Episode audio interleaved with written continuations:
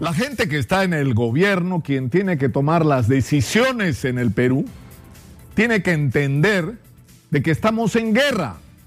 Es la guerra, entre otras, porque acá tenemos también contra la corrupción, contra la ineficiencia, pero tenemos una guerra contra el coronavirus que nos amenaza nuevamente con el inicio de una segunda ola. Llámelo como quiera, doctora Macetti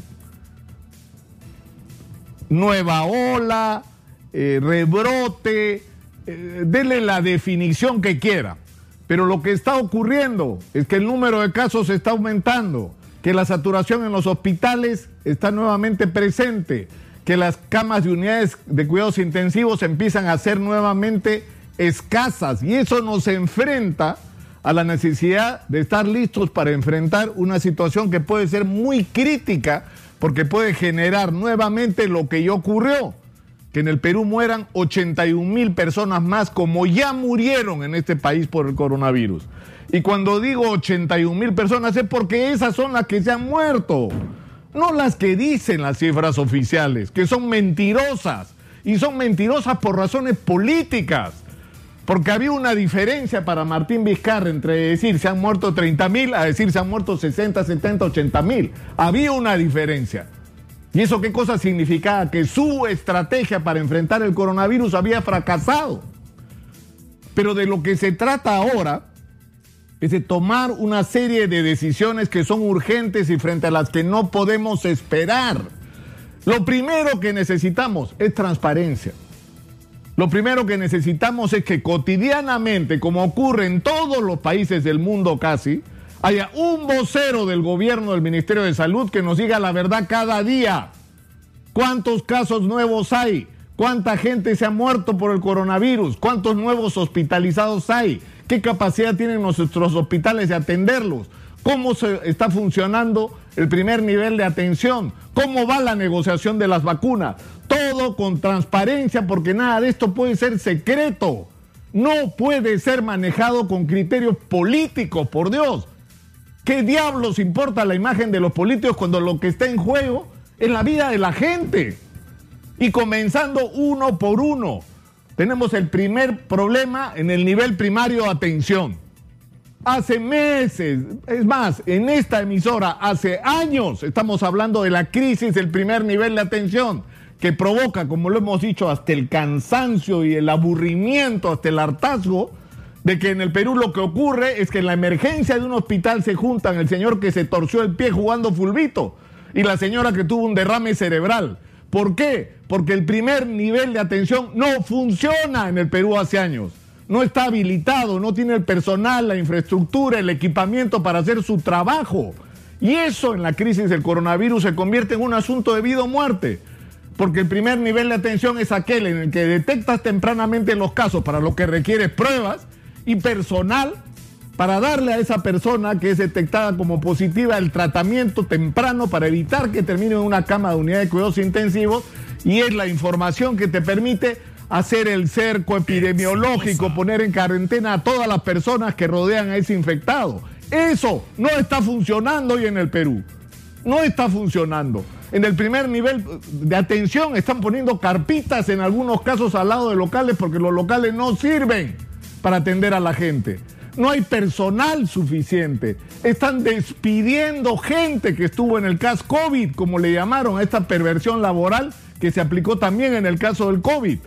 Es decir, no nos sobra gente en el sistema de salud, nos falta.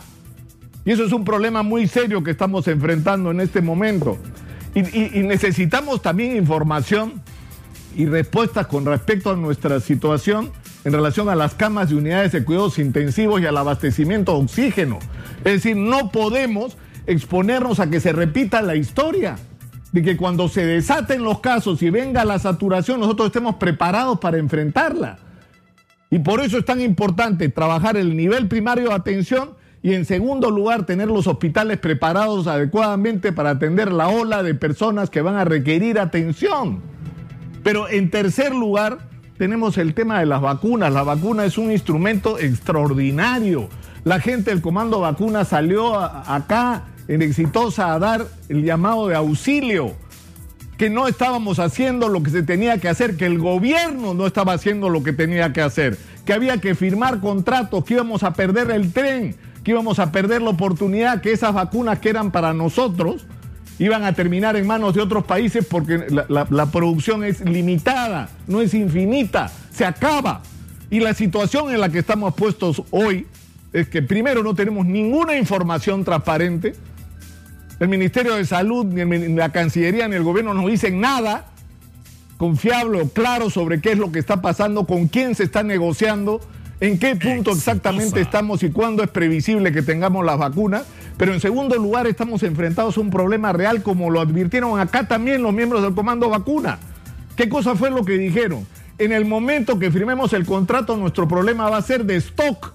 Es decir, tenemos un contrato firmado, pero ¿qué garantía tenemos que nos entreguen vacunas cuando estas ya fueron vendidas a otros países? Y eso supone ponernos en la cola y empezar a recibir vacunas probablemente en julio.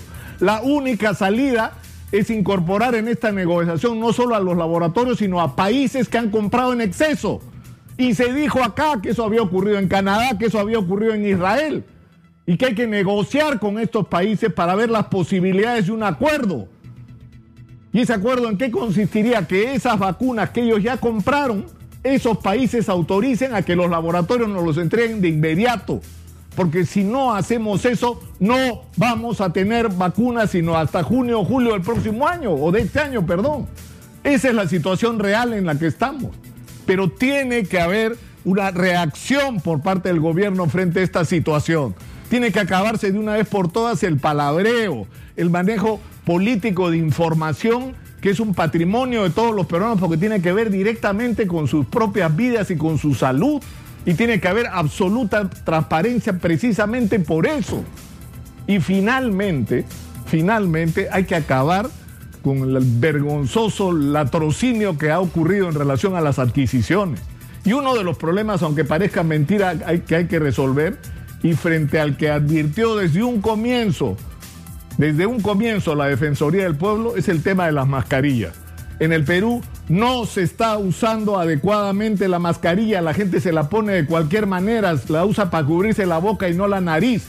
Y así se está contagiando y está contagiando en el caso de que esté infectado. Pero en segundo lugar, se está usando mascarillas que así estén bien puestas, no, no dan ninguna garantía de que sean eficientes no hay ninguna garantía de que te protejan a ti y en el caso que tú estés infectado, protejan al resto que está a tu alrededor. Y eso significa la necesidad de una intervención con respecto a este tema. Por eso la iniciativa de la Defensoría resultaba sensata, que el Estado compre centralizadamente las mascarillas adecuadas a los mejores precios, de la mejor calidad y con garantía de transparencia de que no va a haber corrupción y que esas mascarillas se distribuyan Insisto, no es solamente un problema de corrupción. Tiene que ver directamente con que la mascarilla que se ponga la gente en la cara realmente le sirva para proteger si no sea una incomodidad o un adorno. Eso tiene que cambiar y el gobierno tiene que recibir el mensaje. Estamos en la cuenta regresiva. Esto es una guerra, señor presidente, y necesitamos todos comportarnos a la altura de las circunstancias.